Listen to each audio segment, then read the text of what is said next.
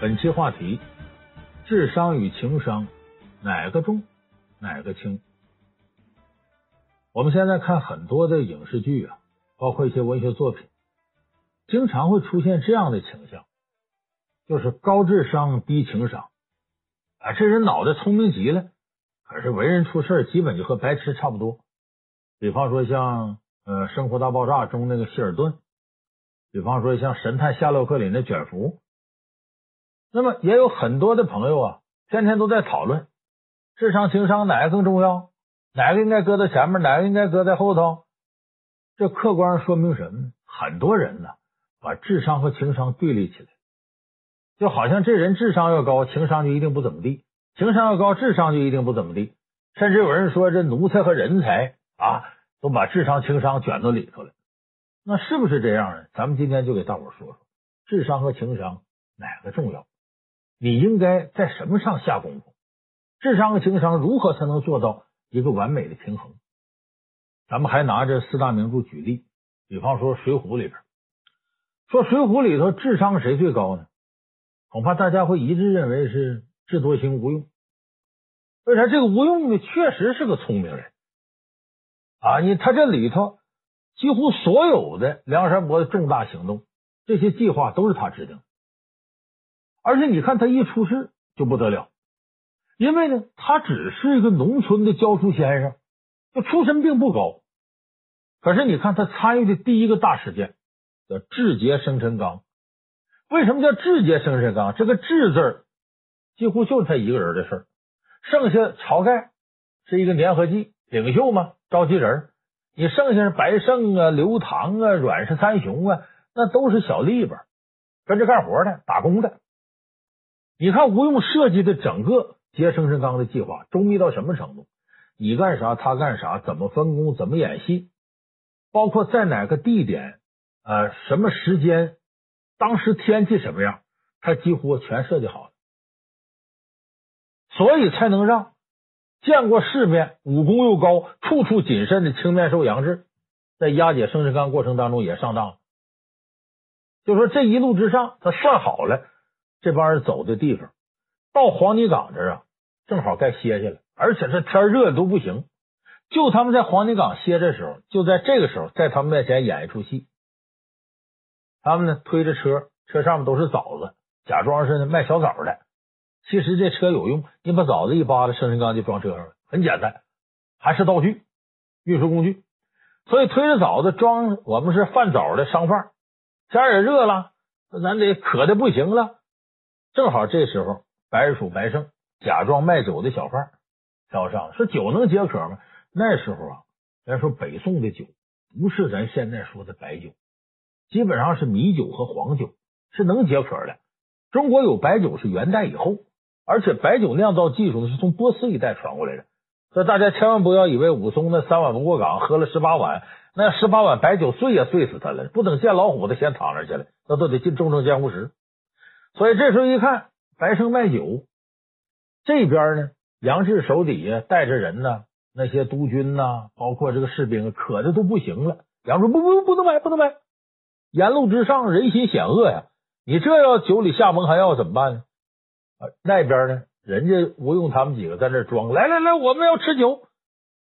但这个白胜过来，过来双方就讲价，讲价呢，说我买你两桶，因为他挑两桶嘛。把其中一桶酒打开尝，其实是做给杨志看，我们这里没蒙汗药啊！你看我们喝完没事吗？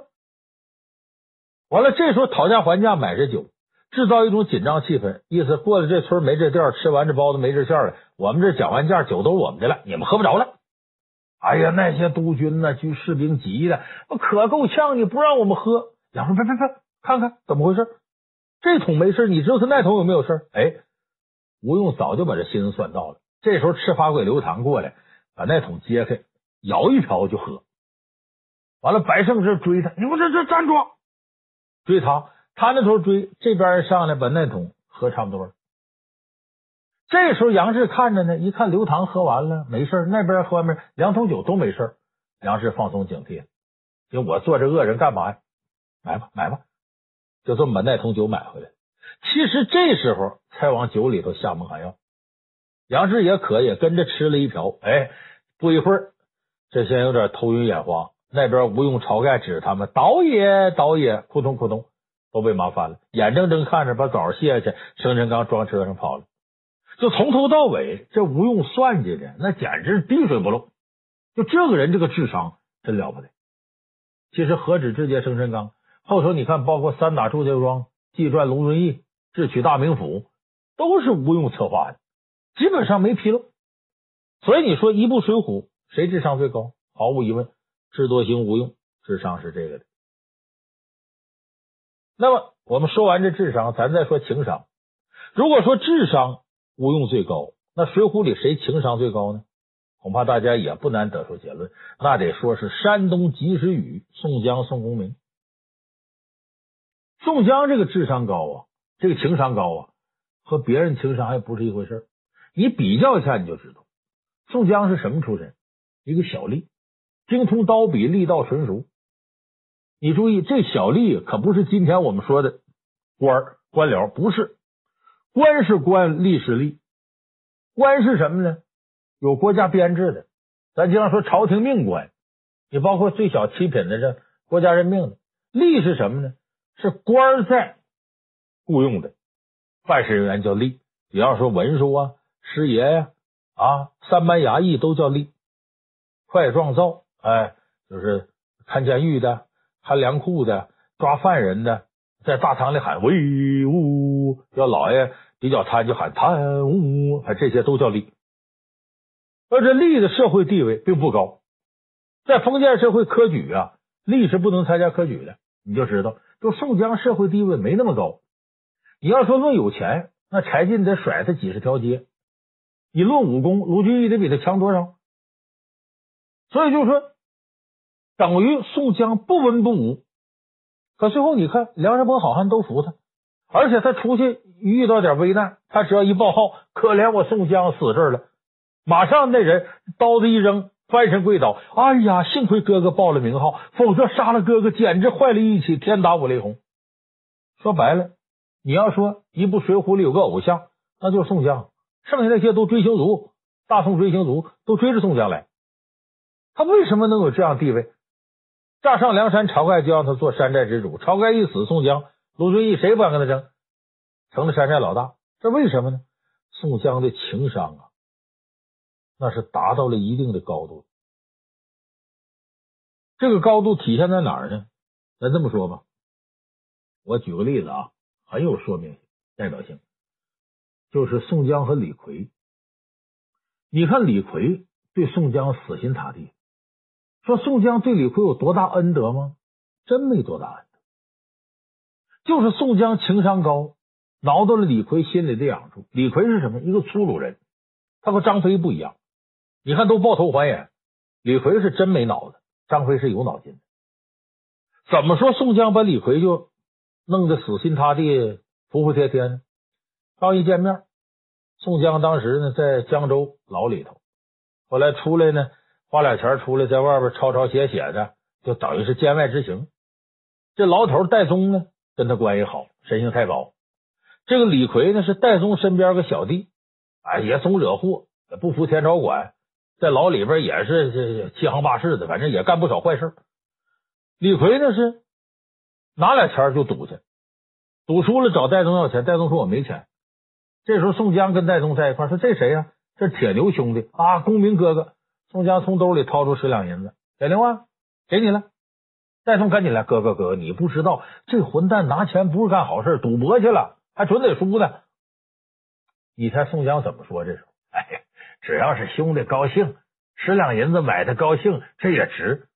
你就说是这一番话，李逵这个头脑简单的人，能不对宋江感恩戴德吗？你看人家说呢，十两银子买兄弟个高兴，这也值。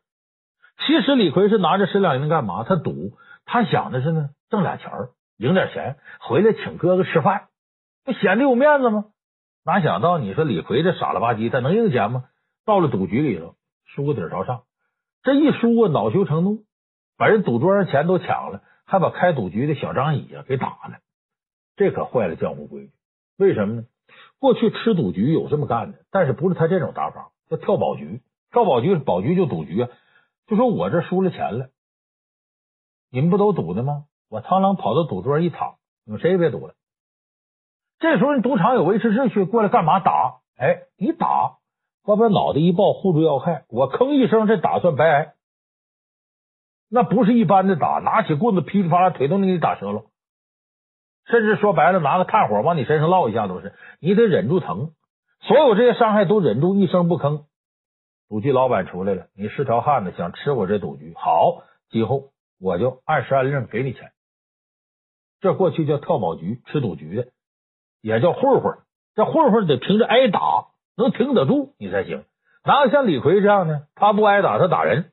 而给打了一通，赌桌钱都抢跑了。结果抢跑，人家能善罢甘休，在后边追。这时候道上碰着宋江和戴宗，宋江一问怎么回事？哎，别别别，这个英雄好汉愿赌服输啊！你这打人可不对。这么着，宋江把兜里钱都掏出来，给那个小张乙。这我这兄弟惹祸了，抢了你的钱，打了你，我都赔。人一看说这钱挺多，用不着，哎，多出的就算赔礼道歉，我替我兄弟赔礼了。我这兄弟做的不对，愿赌服输吗？您您原谅他，您全看我了。你看，把李逵的危难给化解了，还教育李逵要愿赌服输，同时把李逵的仇家这个怨呢给他化解了，赔钱给小张乙，也今后这事不追究了。也就是说，几方面都满意。你看宋江这事做的，这事在于他钱多吗？不是。宋江解决这事的财力有，但很多有这俩钱的人是不愿意这么办事的。凭啥我给你，你不干好事去？你赌去？再你惹这么大篓子，让我接着？我我不干这事。很多人遇这事躲，宋江没有，他有这把握化解这个事我就把这都接过来，我替你担着过，我来出面。你想这一下子，李逵得感激他到什么程度？所以李逵自那以后死心塌地的跟着宋江。我们也知道，到后来宋江这个梁山伯解散之后，他当了一方领导，结果大宋朝廷对他不放心，赐他御酒，其实是毒酒。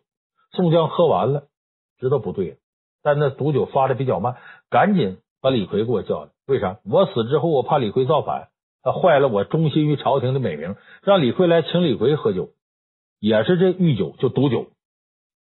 喝完了，宋江就跟李逵说了。我们喝的都毒酒，我已经喝了，我得死。我死之后怕你造反，所以拉你垫背，你也得死。都到这程度了，说白了，你等于把李逵给杀了。李逵居然毫无怨言，说我生是哥哥人，死是哥哥鬼啊！我这辈子就追随哥哥了。就是宋江害死他，李逵都毫无怨言，我愿意跟你一辈子，跟你到阴间去。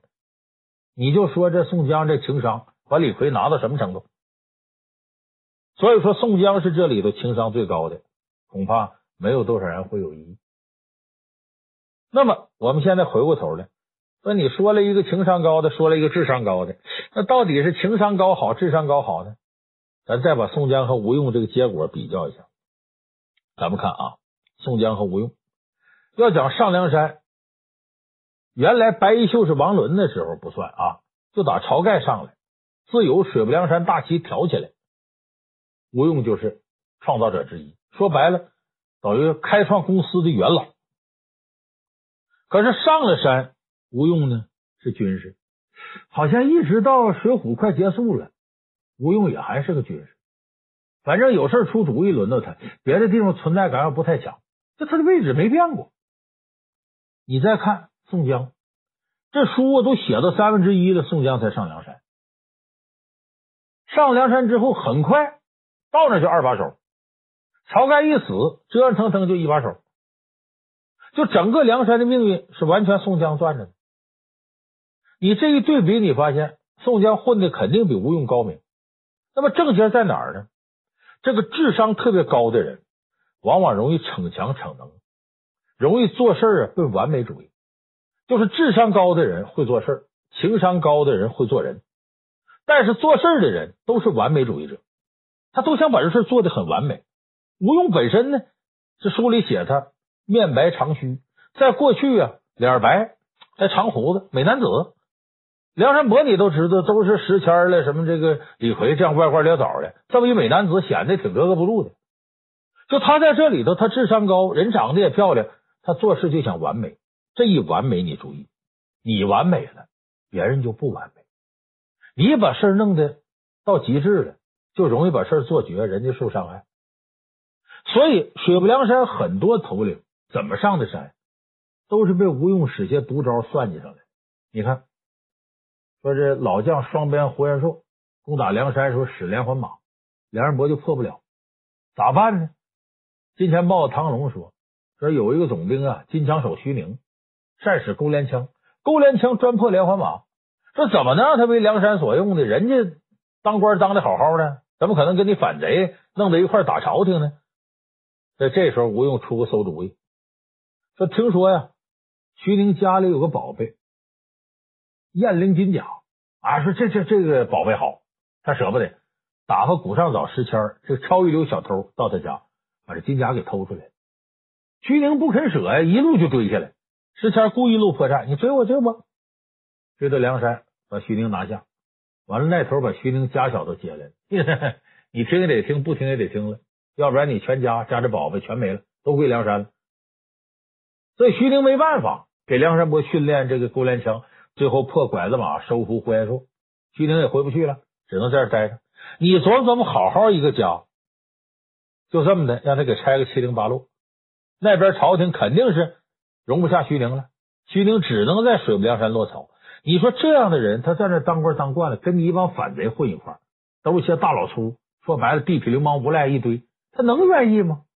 那怨谁呀？到了梁山一打听就知道，谁这么损出这招？他吴用出的。你看，不光这个，梁山伯好多的一流头领都被吴用算计过，卢俊义就典型啊。人在大名府当财主，当的好好的，吴用想把他弄上山，带着李逵装成算卦的，带着道童到他家来说：“你呀有灾呀，你有祸呀什么的，你哪天哪天得往哪儿走啊？”把卢俊义给骗出来了，还在人墙头上提了个诗：“芦花荡里一扁舟啊，俊杰逃难可无忧啊，什么什么的。”藏头诗，卢俊义反啊，他家里头管家李固跟卢俊义的夫人俩人乱搞。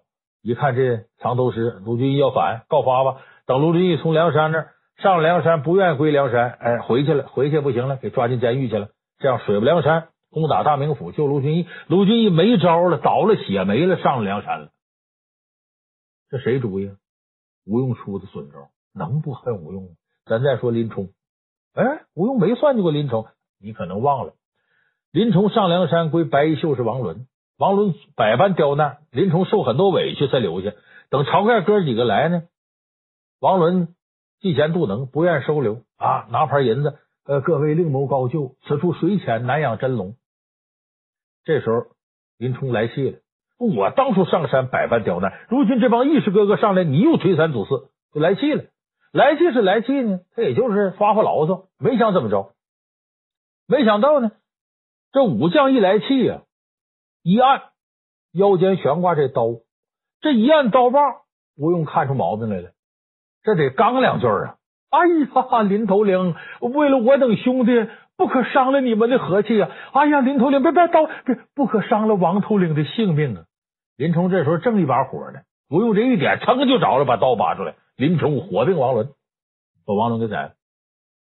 就吴用这几句话，你想，林冲后来一琢磨。我不成傻子了吗？我让人当枪使了，所以这些人都让吴用算计过。你想能不恨吴用吗？就智商高的人只考虑做事情非常完美，他没考虑你不留后路，容易伤人。那么好，这个残局谁收拾？宋江上了梁山当了头领，跟这些人聊天，一说当初怎么来的，哦，被吴用使计。哎呀，我做你们心理工作，咱现在兄弟挺好的，将来受招安，你们还回去。比原来还厉害。若要关杀人放火受招安，吴用得罪一个，他就做个心理工作。吴用那边唱黑脸，做了损了，哎，他这头唱红脸，急了得了。所以这一正一反，宋江这人缘好了去了，等于踩着吴用肩膀往上走的。可偏偏吴用呢，也被宋江情商这套东西所折服。自从晁盖死了，吴用死心塌地的跟着宋江。包括宋江最后死了，吴用过去平吊宋江，他跟着花荣在廖二八那拴个绳上吊了。为啥？我追随你。说白了，就如同这梁山伯祝英台殉情似的，你就说他这情商把吴用拿到什么程度？所以你这一比你就看出来，情商高的人不得了，他能把智商高的人玩的团团转。所以咱们看很多单位，你发现一个高情商的人当领导，高智商的人干活。高情商的人领导高智商和低智商的，你很少看着一个高智商、情商低的人当一把手的。就说真想掌控局面，还得是高情商的人。为啥？你再怎么厉害，除非你是搞科研，天天在象牙塔里边，你不得接触人吗？一接触人，情商的作用就发挥出来。这情商智商的关系有一个非常形象的比喻，什么比喻呢？咱们看过《笑傲江湖》，《笑傲江湖》里头华山派，《笑傲江湖》里头那个华山派。他有剑宗气宗之争，怎么叫剑宗气宗之争呢？这个练剑呢，剑宗就认为咱练招就行，我只要招快招狠，我先刺到你，我就赢了。气宗说不能这么练，还得练内功。我内功达到一定高度，你爱使啥招使啥招。你个小孩没劲儿，你剑刺过，啪一下把你剑拨开，把人打扁了。所以我说这两派之争是什么呢？剑宗就好比是智商。气宗就好比是情商，那么什么结果呢？往往一开始刚到一个单位，这个智商会发挥作用，上手快，快速出成绩。但是你干着干着，你会遭到瓶颈，而情商这些人脉呢，会让你突破这些瓶颈。这种做事方式、做人方式，所以你看那个《笑傲江湖》里写了，说一开始头十年练剑，剑宗稳赢气宗，再过十年，双方差不多了。各擅胜场，难分上下。再过十年，到三十年边上了，气宗完胜剑宗。他这说明什么问题？就是情商，它是在一个相当长的时间之内发挥作用；智商呢，会在很短时间之内产生很强的爆发力。所以，你如果要是说我就干一件事完事了，我这些人也就解散了，一把一利索，那么你智商高的人占便宜。可如果你在一个系统、一个单位、一个行业长期的干下去，那恐怕情商高的人会占很大便宜，所以这智商和情商啊，他俩各擅胜场。长远看，情商会占上风。所以一个人你智商低点不怕，怕的你情商低。智商低的人还能有生存的余地，情商低的人你有时候活都活不了。当然，我们不是盲目的把智商和情商对立起来。你会发现，有的时候有的人有意识的就把智商、情商对立起来。你比方有些技术人员。他明明啊，在单位里头啊，情商比较低，处理不好人际关系，他就觉得呢，哼我就是有能力，我事儿干得好，领导就喜欢溜须拍马的，就整我。他自己往这上想，最后弄的呢，他跟那些行政人员就完全对立起来了。其实完全没有必要，人家能把各种关系处好，那也是本事。当然，溜须拍马的人很多，你看不惯是你看不惯的。可是你完全呢，可以在处理好人际关系上呢。做一点努力，你什么努力也不做，反而很傲气，认为我是个干事的人，所以我瞧不起那个。那你这么越处越糟糕，不是恶性循环吗？相反呢，还有一些情商很高的人，一看这个智商高的人做事，这些书呆子没啥用。我这个八面玲珑，他就走进另一误区，以为通过琢磨人，我就能够把很多事达成。这样的人一天一天变成奴才了，溜须领导整人。说实在，我们现在很多单位。情商高的人有的是，但是真正能干事的人凤毛麟角，所以有些情商高的又走到这个死胡同。所以我说，双方啊，如果单独强调自己一个层面，那是没有好处的。最好的一种方法是，每个人都想到情商不可缺，智商也不可缺，一边努力搞好人际关系，一边认认真真的做好事儿，这才是我们现代人应该做到的智商和情商的平衡。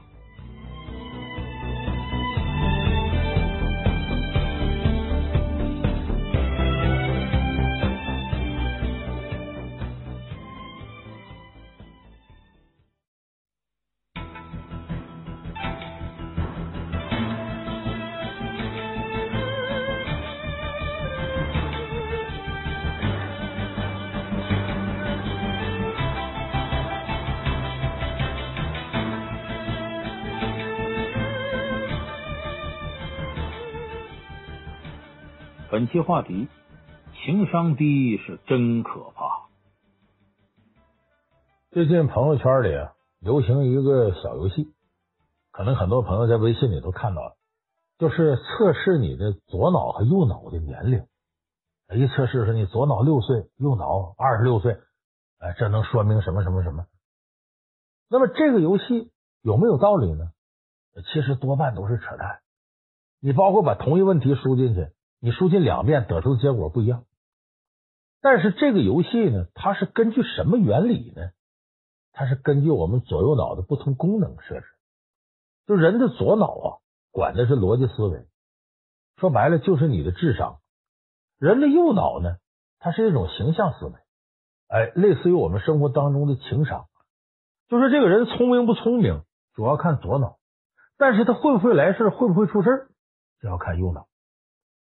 所以这就是我们平常生活当中经常说的智商啊和情商他们之间的平衡关系。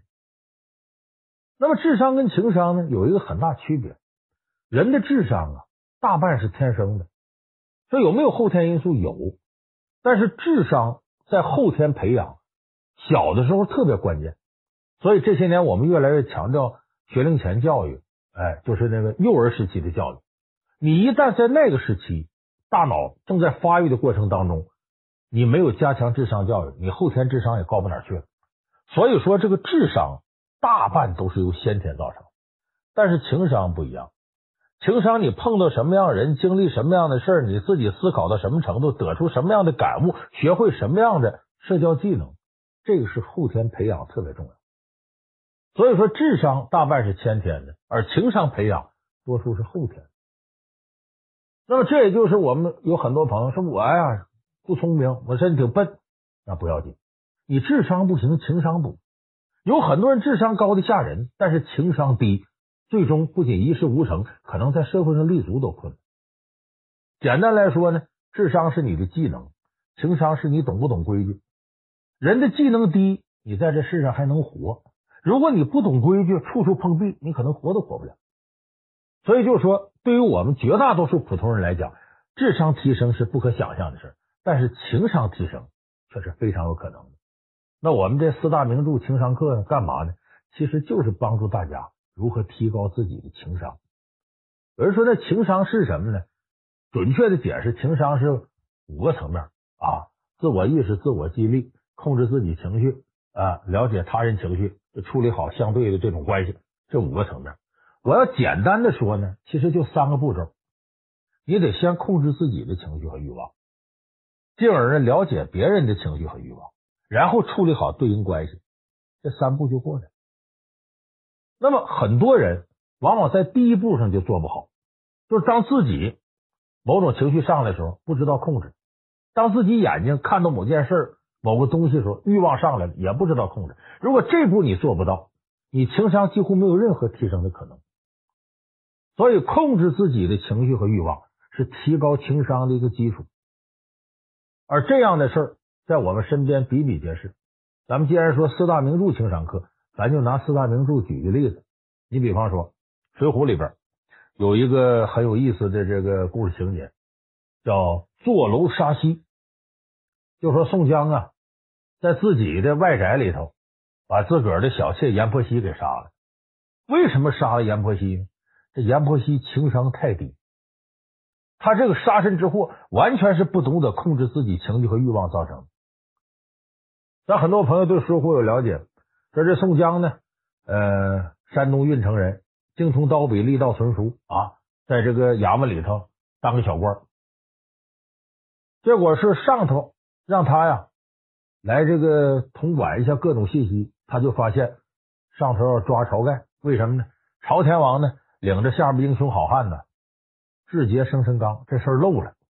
这宋江跟晁盖有交情，赶紧飞马赶奔石碣村报信儿，幸亏他报信儿。晁盖他们几个才跑，最后上了水泊梁山。为了感谢宋江活命之恩呢，打发自个儿兄弟赤发鬼刘唐，带着一封书信，带着一百两黄金，到郓城找宋江，感谢宋江。宋江一看刘唐来，吓坏了，说：“这是官府正通缉你，你敢露面？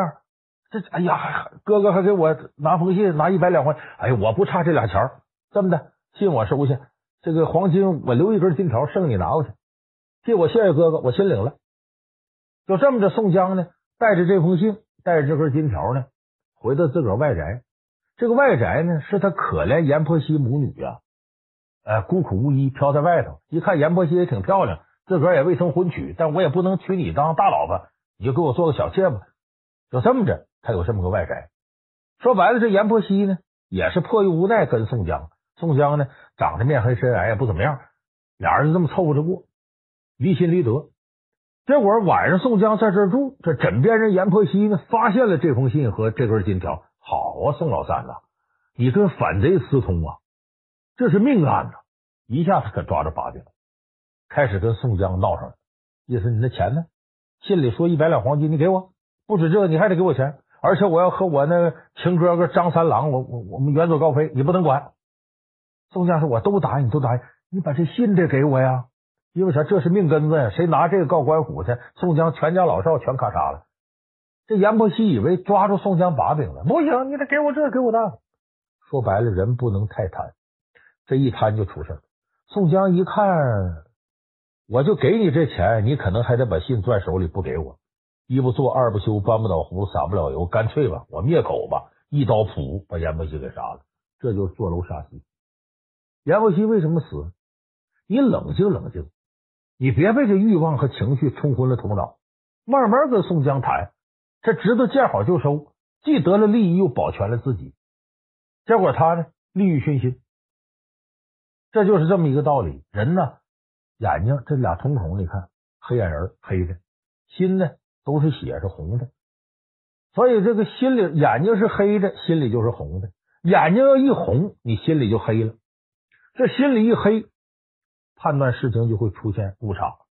所以阎婆惜在这个过程当中。他不知道怎么控制自己的情绪，不知道怎么控制自己的欲望，利欲熏心的时候，情商降到了低点，招致杀身之祸。当然呢，我们说这个控制你的情绪啊，控制你的这种欲望，这个里边呢也存在着很多技术环节。说你怎么去控制？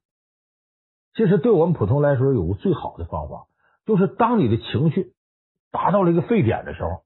我气呀、恨呐、等等时候，别着急有行动。这时候冲动是魔鬼，你冷静五分钟。这五分钟干嘛呢？你就想这个事儿不是我身上的事儿，别人身上的事儿。那好，要发生在他身上，我要替他出主意，我咋办？有这五分钟冷静，你很有可能你后边所作所为跟原先都不一样。所以大家记住，这是一个处理、控制情绪、控制欲望的一个比较好的办法。冷静五分钟，换位思考。假设这事不是自己身，是别人身上，你给他出主意。你哥们的事，你闺蜜的事，你怎么办？当然，咱们说归说，真做起来呢，它不是一时一地的。有时候控制欲望和情绪呢，需要长期的一个过程。这时候一般人很难做到。我再举个例子，你看《红楼梦》里头，薛宝钗这个人物可谓八面玲珑。那把周围关系搞得相当好，所有人都对他看法好。史湘云甚至说出说，我要有这个宝姐姐这样的爹妈就好了，她就是我姐姐更好，是我亲姐姐最好，我就自个爹妈没了，我靠着这姐姐，我都能活得挺好。就说这薛宝钗得到大家广泛的认可，无论能力啊、脾气啊。可是你看薛宝钗这么厉害，搞不定他最想搞定的人，这贾宝玉，他想嫁给贾宝玉。可是呢，他最终得到了贾宝玉的人，得不到贾宝玉的心，也是一个悲剧。而相反，你看他的情敌林黛玉，整天哭哭啼啼、撒娇、使小性子。实际上，如果我们要搞一个测试，说你的女朋友，你愿意选薛宝钗还是选林黛玉？我估计大多人会选薛宝钗。谁愿意自己的女朋友天天做成那样？哎，偏偏贾宝玉就喜欢林黛玉，为什么呢？这里边有一个重要原因。就是林黛玉跟贾宝玉在思维层面上有一点是相通的，就是对所谓的封建社会的功名看不上，也不想干。这个是贾宝玉一个一大正经。可是薛宝钗呢，明知道贾宝玉这样，他应该控制自己的情绪，就不要轻易跟这个贾宝玉说你得考功名怎么。可这里呢，他偏偏呢在这方面呢，又代替了贾宝玉他爸爸贾政。跟贾宝玉提好几回，也不应该整天胡玩，应该求取功名。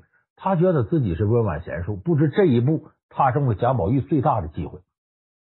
就薛宝钗，你要想获得宝玉的心，像贾宝玉这样的，你得是顺毛驴，顺着毛去摸去。你在这上，贾宝玉最不愿意听到的话，你把这句话说出来。就说薛宝钗这时候他没有控制住自己一种欲望，这个欲望是什么？他也想控制宝玉，哎，他也想通过这样的一个手段，谁不希望自己老公、自个男朋友当官怎么着？但没想到贾宝玉偏偏就不愿意再这样的人，所以宝钗在这时候就差一步没控制住自己的情绪和欲望，最终跟贾宝玉两个人离心离德，造成了婚姻世界里的一个悲剧。所以薛宝钗，你看他如此圆滑啊。智商非常高，情商其实也不低，但就在这一个环节没有能够绷住，没有能够坚持住，最后就这个结果。当然呢，我们说这个控制呢，它不是一种极端，你不能控制大劲儿了，要控制大劲儿了，人可能还憋屈出病来，而且有可能别人说你假的都不行了。你看，咱们有人朋友听过那首歌，张柏芝的《星语心愿》，说这个我要控制我自己，不让别人看到我哭泣。其实这也是一种极端。就如果当你处在一种极端情绪过程当中，你必须要找一个恰当的途径把它发泄出去。你不能总控制，总控制，控制长了，人的心理容易弄出毛病。那么什么时候发泄？无关紧要的时候，你心里有很强烈的负面情绪的时候，你你看咱们有的时候街上有那样的店，这里头有个什么塑料人啥的，你上去带拳击，他噼里啪打他，那干嘛呢？无伤大雅的时候，花点小钱发泄情绪。你别在关键时刻跟客户、跟领导、跟家里人说，你突然一通疾风暴雨似的，那就坏了。所以还得找一个恰当渠道发泄出去，不要是始终控制。你看这方面的，咱举个负面例子吧。生活当中有很多人说那句话：“说好人不长寿，坏人活千年。”那这是好人呢？你说五十来岁就走了，怎么回事呢？为什么好人不长寿？好人坏人呢？他都有大量的负面情绪，是人都有这情绪。那么这个负面情绪，好人呢，不像坏人能发泄出。坏人，我骂个人，我打个人，我耍着酒疯，我背后使点阴损念坏的事发泄一下，他就把这负面情绪泄出去了。好人不行啊，我是好人呢，我怎么能干那事呢？我是好人，我我我不能这样，他就憋着，憋着憋着憋就出病来了。这个癌症那个什么的，完了。这好人不长寿跟什么？跟过分控制自己这方面情绪有关。所以这个度你琢磨难拿捏。要不怎么说情商呢？是人生的一大难题呢？当然，我们说控制自己的情绪和欲望，这是情商的一个起点。往下一步是什么呢？你要想法控制别人的情绪。要控制别人情绪之前，你要了解别人的情绪。要了解他的情绪，你得知道他的底线在哪儿，他的利益需求是什么。有的人就败在了什么呢？能控制自己情绪，但不了解别人，反过来最后自己也不知道怎么办了，最终自己受害。你像这样的例子，我举一个《西游记》里边，牛魔王大家都知道，叫大力牛魔王。他还有个外号，你可能不知道，叫平天大圣。哎，这个孙悟空叫齐天大圣，跟天一边齐，他跟天一边平。说白了，意思什么？跟孙悟空他们都平的。因为孙悟空呢，在跟菩提老祖学成之后回来，在花果山跟周围的妖怪结拜为兄弟。牛魔王他得叫大哥。说白了，牛魔王和神仙。不一定谁高谁下，但是妖怪界里头，那确实是我估计除了孙悟空，他也没有对手，就能力很大。而且你看他这个生活各方面都很好，老婆铁扇公主，小妾千娇百媚的玉面狐狸，玉面狐狸家里还有钱，自己孩子红孩儿会三昧真火什么的，就在妖怪里头，他算是绝对的成功人士，事业成功，家庭美满。可是最后咱也都知道。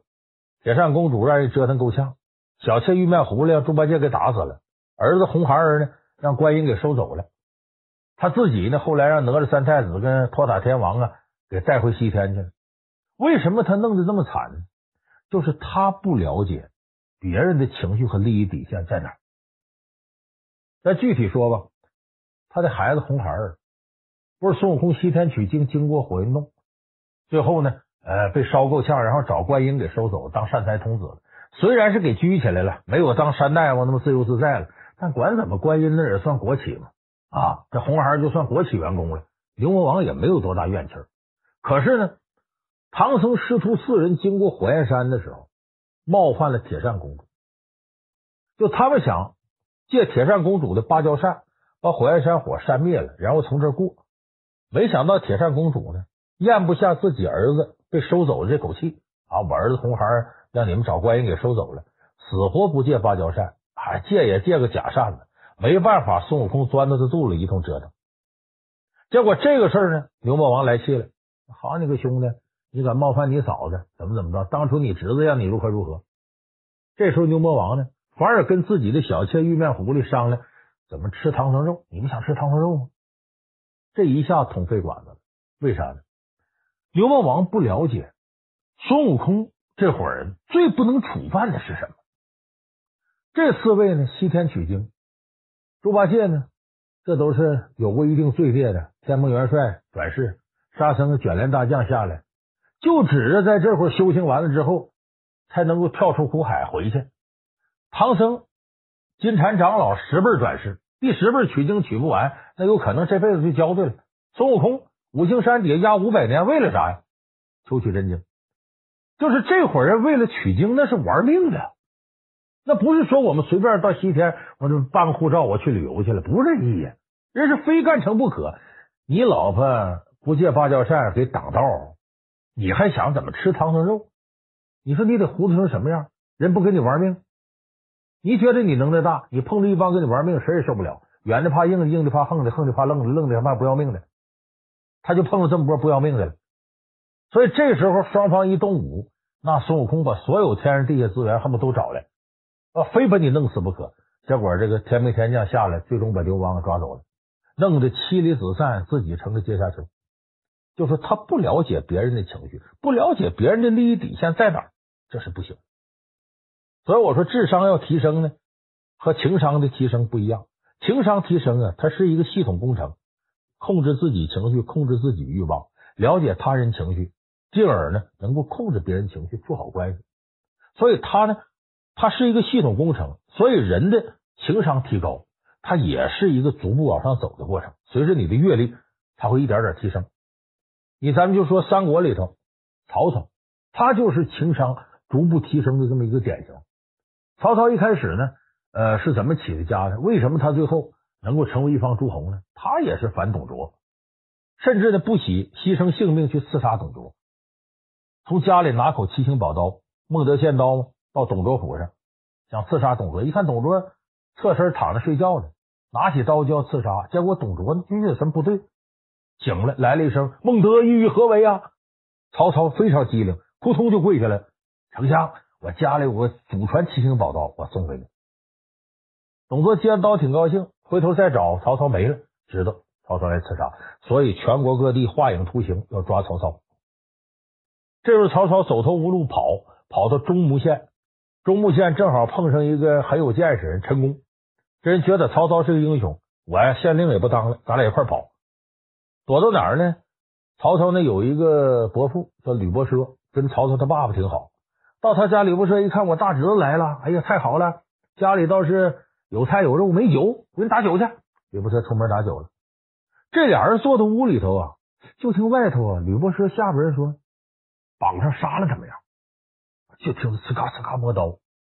你想一想，曹操在外边逃亡，他敏感，他一听这事受不了了，坏了！吕伯奢给我报官了，干脆先下手为强，后下手遭殃。俩人。拔出宝剑，嘁哩咔嚓把吕伯奢全家十几口都杀了。杀了一圈，到后厨房一看，坏了，后厨房那绑着一口猪，合着人家准备招待他杀猪，说绑上杀了怎么样？是杀猪，不是杀他俩。这时候俩人也来不及后悔了，一琢磨，这吕伯奢一会儿回来，咱先跑吧。饥不择食，慌不择路，结果出门就碰上吕伯奢回来。哎呀，二位侄子，你你们干嘛去？曹操这时候，伯父，你看是谁？往前一指，吕不麝回头一看，曹操手起剑落，把吕不麝给杀了。这时候陈宫惊魂未定，都呆了。这咱杀错也倒罢了，你知道他这你恩人这这你怎么把你伯父也给杀了呢？曹操这时候啊也是心乱如麻，抹了抹剑上这血呀，说了一句流传到今的有名的话：“宁叫我负天下人，不叫天下人负我。”这句话几乎是曹孟德一辈子最大的一个污点，就说你狠到什么程度？宁可你害人，也不能让人害我。那么曹操是不是骨子里就是这样人呢？不是。那他这时候为什么说出这样的话呢？误杀之后啊，心里都很懊悔。人干了错事啊，首先想的是逃避责任。有的时候，这逃避责任不是逃避别人的指责，逃避自己内心的心理压力。他说出这句话：“宁叫我负天下人，不叫天人负我。”是减轻自己的心理负担，给自己干了坏事找点借口开脱一下。咱们看很多连环杀手的电影，就是那连环杀手保准能有很多理由干坏事，但是他不是向别人辩解，他说服自己啊，我童年被人欺负了，我被人侵害了，我叫报复社会，大伙都瞧不起，歧视我，我叫怎么怎么样。这就是给自己心里做一个开脱，所以这个时候曹操属于什么呢？他控制不了自己的情绪，心理压力大了，他要发泄，没控制住，结果这一句话成了一辈子污点。陈宫当时听了以后啊，心里都惊着了。半夜俩人在店里睡，陈宫就琢磨：这人将来是个祸害，我呀不行，我杀了他吧。多亏陈宫心慈面软，一想这人我不跟你在一块，我也不杀你，我跑了得了。他就跑了。如果陈宫当时要本着为民除害的心，那后来曹操哪还有曹魏天下了？早就给他杀了。所以曹操这时候的情商不是很高。他后来一点点统帅三军了，这个人成熟了。他知道我干坏事别事到临头给自己找借口。我事先呢，我都预设了各种各样的这个呃潜表机制，到时候真出这事你别赖我。比方说，他怕人突然刺杀他，他想起他怎么刺杀董卓来了。他跟身边人说：“我呀，好梦中杀人，我梦游，不灵不起来，拿着剑，我逮谁杀谁。你们都是我睡觉时候离我远点。”结果他有个随从呢，一看他睡觉没盖被，好心呢，拿被给曹操盖上了。曹操这时候就以为有人刺杀他，起来一剑就把这仆人给捅死了。捅死要说曹操心挺大，剑一扔躺着接着睡，真梦游似的，跟没事似的。醒了之后一看。说是丞相啊，你杀人了！哎呀，我梦中杀人呐！你看你不知道，你咋？等这位仆人送葬出殡的时候，曹操手底有谋士杨修，很聪明。哎，歌手拍着棺材说了句话：“哎呀，非公在梦中，是君在梦中儿啊！”就是不是那个主公曹操在梦中，是你在梦中啊！你没明白他什么意思？你看，这就是聪明人杨修，他没瞒过。剩下人几乎都瞒过，这是曹操情商提高的一个体现。再往后，曹操这情商呢，控制住自己情绪了，了解了自己了，进而了解他人情绪，进而他能控制他人情绪。你比方说官渡之战，曹操这点兵跟袁绍对抗，时间长了受不了，粮草没了，没了怎么办呢？必须得速战速决拿下袁绍。我们也知道，官渡之战是曹操统一北方决定性的战役，这战是怎么打赢的呢？正在他犯愁的时候，他当年的老朋友许攸是袁绍手底下重要谋士，在袁绍的受了气来投他了，其实也是投石问路，我来看看孟德来。这时候曹操一听，知道太好了，千载难逢机会。其实他在帐里头穿着鞋呢，故意把鞋脱了扔一边，光着脚出来了。哎呀，许先生，我等你，哎呀呀，你来。许攸一看曹操光着脚出来，大受感动。哎呀，这原来丞相在里头这个歇着呢。一听说我来，鞋都来不及穿出来，你说这得多盼望呀！第一个，光脚出来，显得这个人礼贤下士，求贤若渴，把这激动的心情啊，说白了，以不作秀的方式，含蓄的展露出来，让许攸感觉曹操对自己这么好，这是个大靠山，我值得呀，把我所有的知道的都告诉他。所以许攸给曹操献上几条重要计策，在官渡之战当中发挥决定性作用。打败袁绍，统一北方。所以你看，曹操从控制不住自己情绪，到控制情绪，到预设机制，一直到了解他人情绪，进而控制他人情绪，这一趟系列下来，曹孟德是个情商不断提高的过程。你再看《三国演义》啊，到了关公走麦城之后，你再看曹操，那这简直就人精啊！狐狸耗子成精都没有他精，沾上毛他比猴厉害多了。所以他这个情商是一个逐渐往上走的过程。所以，就是我们大家要想提高自己情商，他也非一朝一夕之功，得不断的接触社会实践，不断跟人打交道，不断进行总结。所以，听四大名著情商课，让我们情商同步的一起成长。